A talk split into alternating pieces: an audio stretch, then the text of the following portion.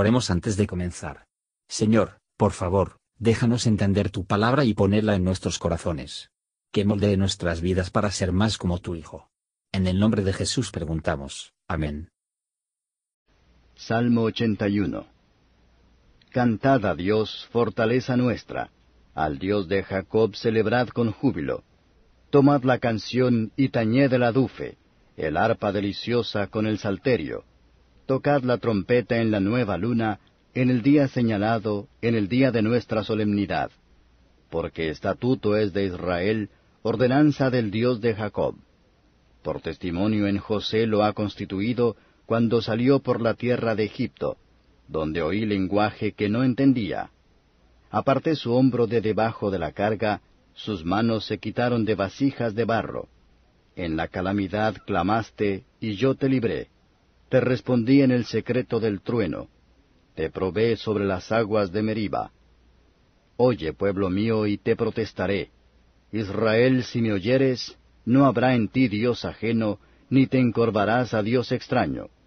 Yo soy Jehová tu Dios, que te hice subir de la tierra de Egipto. Ensancha tu boca y henchirlae. Mas mi pueblo no oyó mi voz, e Israel no me quiso a mí. Dejélos por tanto a la dureza de su corazón, caminaron en sus consejos. Oh, si me hubiera oído mi pueblo, si en mis caminos hubiera Israel andado. En una nada habría yo derribado sus enemigos y vuelto mi mano sobre sus adversarios. Los aborrecedores de Jehová se le hubieran sometido, y el tiempo de ellos fuera para siempre. Y Dios lo hubiera mantenido de grosura de trigo, y de miel de la piedra te hubiera saciado. Comentario de Matthew Henry Salmos capítulo 81, versos 1 a 7. Todo el culto que podemos prestar al Señor está por debajo de sus excelencias y nuestras obligaciones para con Él, sobre todo en nuestra redención del pecado y de la ira. Lo que Dios había hecho a favor de Israel se ha mantenido en el recuerdo de las solemnidades públicas. Para realizar una liberación parece más amable, más glorioso, es bueno para guardar todo lo que hace que el problema somos liberados de parecer más grave. Debemos no olvidar nunca la base y la monotonía ruinosa a la que Satanás, nuestro opresor, nos trajo.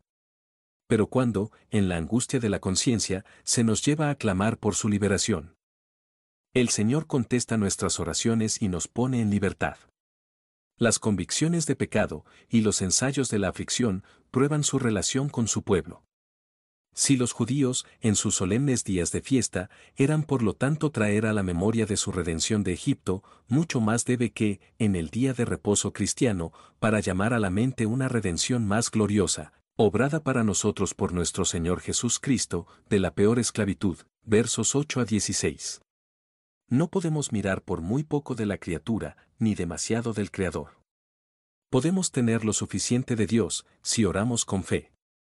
Toda la maldad del mundo se debe a la obstinación del hombre. La gente no es religiosa, porque no van a ser así.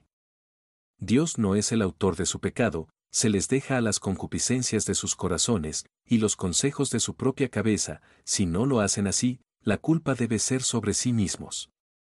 El Señor no quiere que nadie se pierda. ¿Qué enemigos son pecadores a sí mismos? Es el pecado que hace que nuestros problemas de largo y nuestra salvación lento.